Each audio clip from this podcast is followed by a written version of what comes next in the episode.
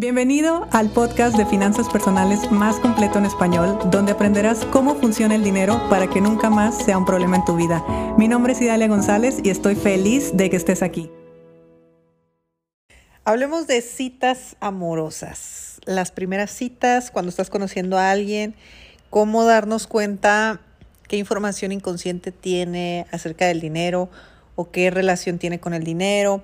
Y me da mucho gusto que hayan tenido eh, la curiosidad de, este tema en particular, porque como siempre lo hemos dicho, el dinero es un tema tabú, es un tema que a mucha gente le genera incomodidad. Eh, hay muchos matrimonios que no hablan de dinero, los porcentajes de divorcio a causa del dinero es bastante elevado. Los novios hacen como que eso no existe, no se habla del tema, ni siquiera porque se van a vivir juntos, casi casi. Entonces, hablar directamente del dinero en las primeras citas o cuando estás conociendo a alguien, pues es prácticamente imposible. Sin embargo, sí hay situaciones que a ti te pueden dar un poco de información de qué tipo de relación tiene esa persona con el dinero. Y eso es precisamente de lo que te quiero hablar el día de hoy. Cuando tú vas conociendo o cuando estás conociendo a una persona, la primera cita, la segunda cita, no sé, las primeras veces que sales con esa persona, normalmente sale el tema familiar. Cuando salga el tema familiar, tú pregúntale por su mamá. No importa si eres hombre o si eres mujer, pregúntale por su mamá. ¿Por qué por su mamá? Porque culturalmente el hombre se tiene asumido que trabaja. O sea, no vamos a asumir que un hombre no trabaja, aunque claro que hay casos, pero digamos que por cultura, biológicamente, como lo quieras ver, el hombre de una u otra forma es el que sale de la casa y realiza una actividad. Lo que no ha sido así siempre es el tema de la mujer. La mujer culturalmente, hasta hace pocas generaciones, estaba solamente en su casa. Por lo tanto, existen muchas familias todavía donde lo más probable es que tú seas la primera mujer que sale a trabajar, que seas la primera mujer que estudió, que seas la primera mujer que quiere ir a hacer cosas allá afuera, afuera de su casa me refiero. Por lo tanto, pregúntale por su mamá. Obviamente todo es una información inconsciente infinita que a su vez se interpreta, por lo tanto lo que te voy a decir no va a tener ningún sentido eh, si lo ves como una fórmula, pero sí ten la apertura para poder entender un poco qué hay detrás de la información que te está dando la persona con la que está saliendo. Si su mamá trabajó, tú puedes asumir entonces que es un hombre o que es una mujer que tiene normalizado, entre comillas, que una mujer puede salir de su casa puede hacer dinero. Eh, si su mamá estudió, si su mamá eh, realizaba actividades fuera de casa, entonces significa que ese hombre no va a ver para nada raro que su esposa haga lo mismo. Si es una chica, no va a ser nada raro para esa chica hacer lo mismo que la mamá. Si la mamá no trabajó, si la mamá es una mamá que se dedicó al hogar siempre, o sea, porque obviamente durante un trayecto de vida hay muchas etapas y hay muchos acuerdos de pareja. Puede ser que la mamá sí haya trabajado durante un tiempo y después no, y después sí, en fin, hubo acuerdos de pareja.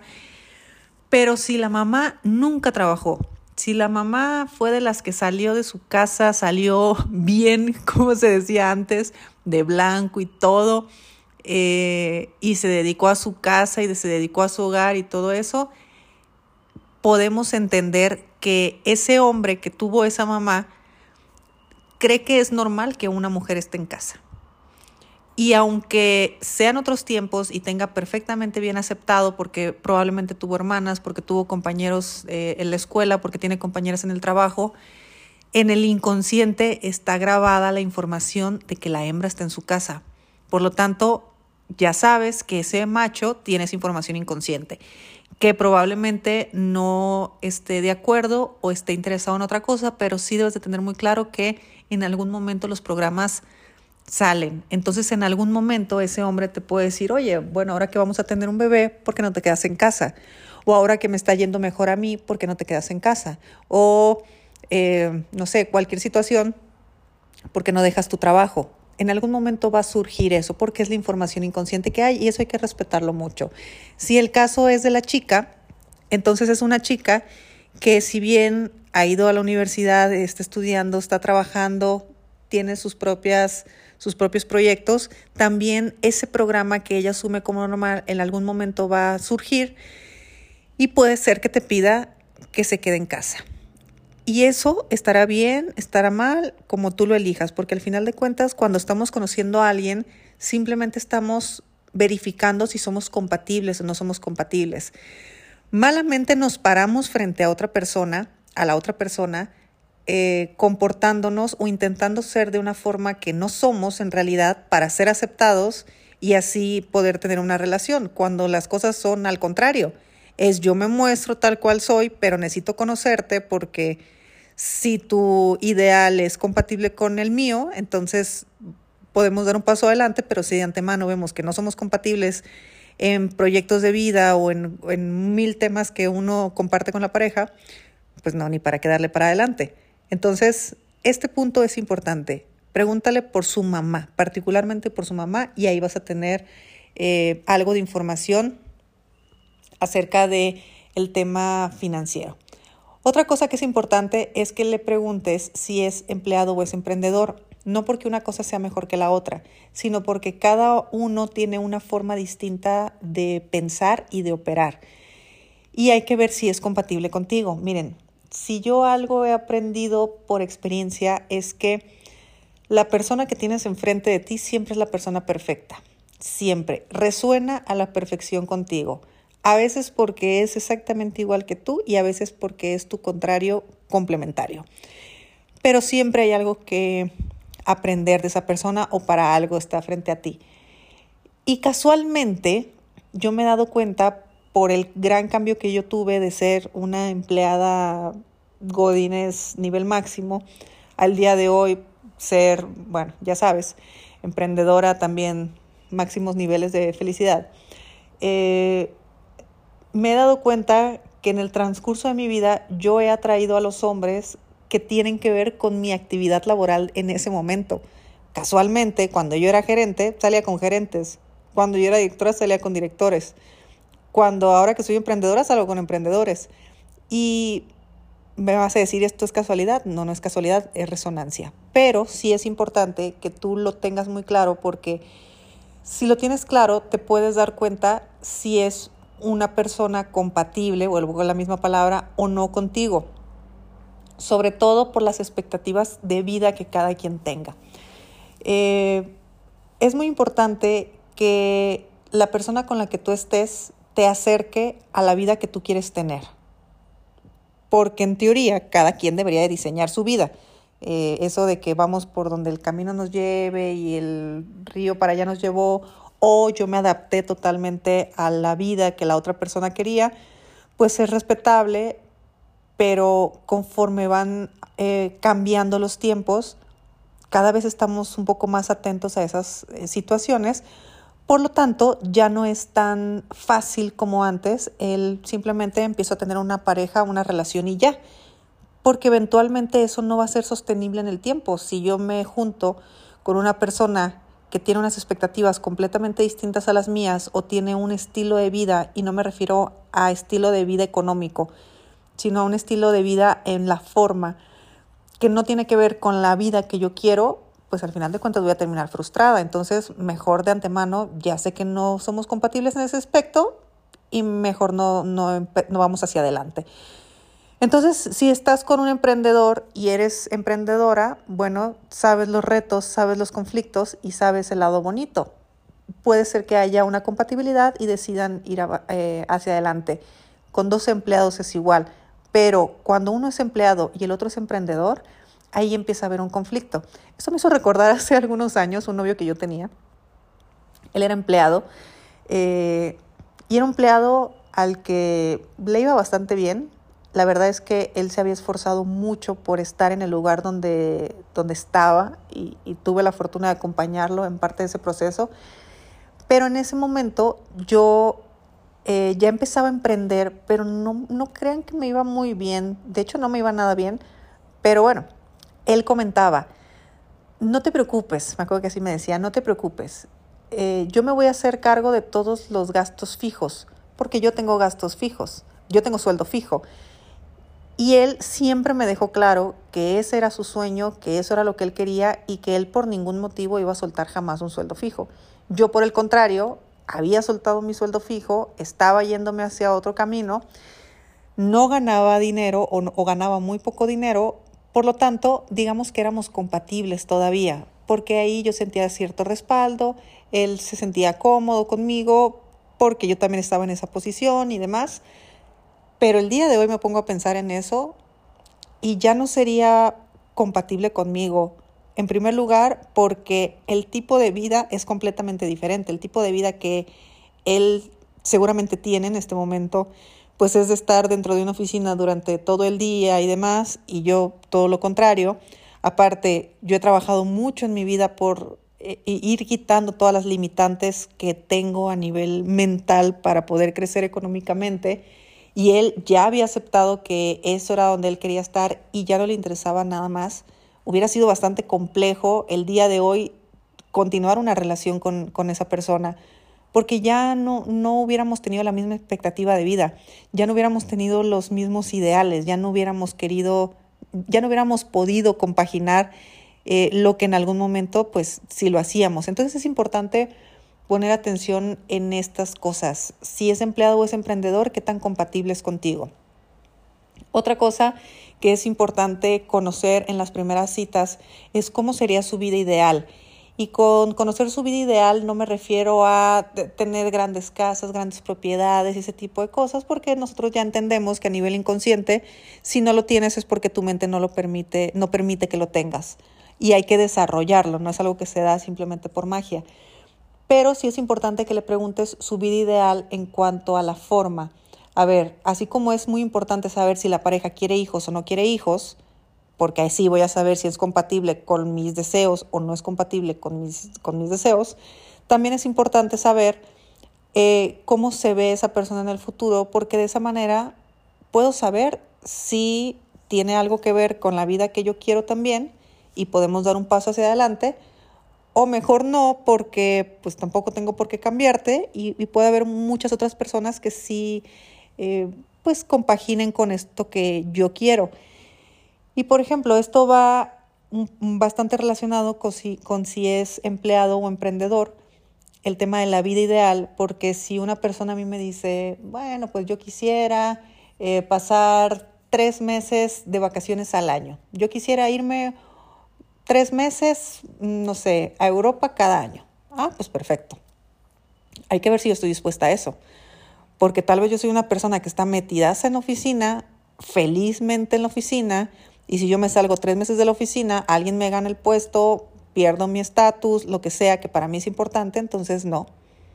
No somos compatibles, no vamos, no va por ahí el asunto. Ni siquiera tengo un tipo de trabajo que me permita darme tres meses para irme a Europa. No me van a dar tres meses de vacaciones. Y ahí yo misma puedo tener un, una limitante mental donde yo diga, y tampoco voy a tener un sueldo para estar tres meses sin trabajar en Europa. Entonces, tú puedes perfectamente bien con esa pregunta de cómo sería tu vida ideal, poder identificar qué onda con esta persona. Y algo más que puedes eh, detectar en las primeras citas es ver cómo habla del dinero y bajo qué connotación lo hace.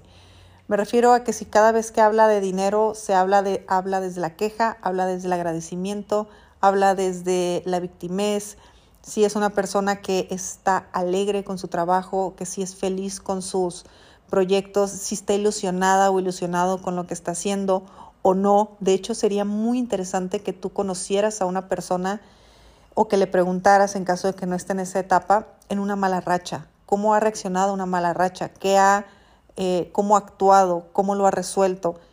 Y, y así tú te vas a dar cuenta qué tipo de relación tiene la persona con el dinero, porque todos, todos, todos, todos vamos a tener altas y vamos a tener bajas, todos y que en el momento que estamos saliendo en nuestro noviazgo, incluso si em, nos comprometemos y empezamos una vida juntos, todo puede estar perfecto, pero nada nos asegura que en 10 años las cosas van a estar igual, que en 20 años las cosas van a estar igual. ¿Cuándo nos hubiéramos imaginado una pandemia? Nunca. Entonces, ¿qué hace esa persona cuando está en una mala racha? ¿Cómo reacciona esa persona ante una crisis económica? Eh, busca alternativas, se queda metido en la cama, se endeuda, pide dinero prestado, vende algo que tiene, o sea, ¿qué, hace? Y así te vas a dar cuenta también su, eh, su forma de resolver este tipo de, de situaciones que sí o sí van a ocurrir. Eso es inevitable. Hay altas y hay bajas, siempre. Entonces, estos cuatro puntos tú los puedes detectar cuando estás conociendo a alguien. Obviamente, hay muchas otras formas o hay muchos otros puntos donde podrías poner atención, pero es, es, un poquito más complejo, casi todo se va dando sobre la marcha. Es importante eh, ver si esa persona tiene apertura a hablar de dinero o no, sea chico, sea chica, da igual. Si tiene apertura a, a, decir cifras, a decir cantidades, no porque existan cantidades altas o bajas, simplemente porque ahí tú puedes ver qué tanto prejuicio hay en esa persona hacia ese tipo de temas.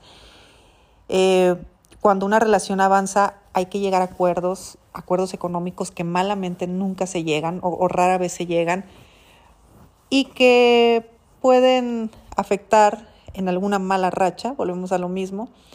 Así que, pues bueno, si estás conociendo a alguien, tú simplemente fluye, obviamente, porque hay mucho que conocer, no solamente el tema económico, el tema económico es un punto de los muchísimos que hay que conocer de la otra persona, pero sí es muy importante saber si somos compatibles o no somos compatibles, porque tampoco estamos para cambiarle el, para cambiarle el ideal al otro. O sea, si el otro tiene un ideal de, no sé, viajar por el mundo como hippie toda la vida, pues uno no es nadie para quitarle esa ilusión o ese sueño. Simplemente entiendes que no eres compatible contigo y ya, y habrá otra persona que sí es compatible contigo. O al revés. Tal vez eres tú el hippie que se quiere ir por el mundo y, te estás dando cuenta que la otra persona está feliz adentro de su oficina. Listo, no somos compatibles. Me encanta, pero bye. No, no hay una eh, forma en la que podamos compaginar las expectativas de ambos para ir hacia adelante. Entonces, sí, sí es un tema importante, sí, sí es un tema que hay que hablar, sí, sí es un tema que hay que observar, eh, es un tema que impactará directamente a la pareja en todo, en absolutamente todo. Y aparte tienes que poner atención en un montón de cosas más, en su sistema de valores, en sus este, expectativas de familia, en su forma de ser, en un montón de cosas. Pero no porque existan otras cosas, otras áreas en las que por supuesto vamos a, a, poner atención, vayamos a quitarle la atención a esta parte del dinero, que, que la verdad es que también era muy importante. Así que bueno, ya te la sabes. Para resumir, pregunta qué onda con su mamá, para que sepas un poco de qué esa persona puede asumir como normal a nivel inconsciente. Si es empleado, si es emprendedor, simplemente para saber cómo es su vida, cómo es su rutina y si eso es compatible contigo, cómo es su vida ideal para ver si tiene un poco que ver con la vida que yo también quisiera y así podemos construir algo juntos. Y en ese algo no es solamente una familia y, demás, sino también construir un patrimonio, construir riqueza, construir algo. O sea, el tema económico se construye también y cuando se construye en pareja es muchísimo más rápido y muchísimo más elevado que solo. Eso también lo tengo clarísimo. Y observa cómo habla del dinero bajo qué emoción y bajo qué connotación eh, se expresa el dinero. Y ahí te vas a dar cuenta también eh, las anclas mentales que tiene esa persona, las asociaciones que tiene esa persona acerca del dinero y obviamente conforme vaya avanzando un poco la relación, conforme empiecen a adquirir más confianza, exista un poco más de apertura y más comunicación, eh, poner sobre la mesa el tema de educarse financieramente juntos, porque cuando, cuando solamente lo hace una persona y el otro no, empieza eh, como un río que se va para un lado y otro río que se va para otro lado. Y puede llegar el punto donde ya las expectativas de uno ya no tengan que ver con las expectativas del otro y ahí se corre el riesgo de que la, la pareja se rompa. Y pues bueno, de ahí tú sabrás. Te deseo un excelente día, espero que la pases muy bien y nos escuchamos mañana. Si te gustó el episodio de hoy, compártelo con quien crees que necesite escucharlo. Sígueme en mis redes sociales arroba Idalia González MX en Facebook e Instagram. Suscríbete y nos escuchamos mañana.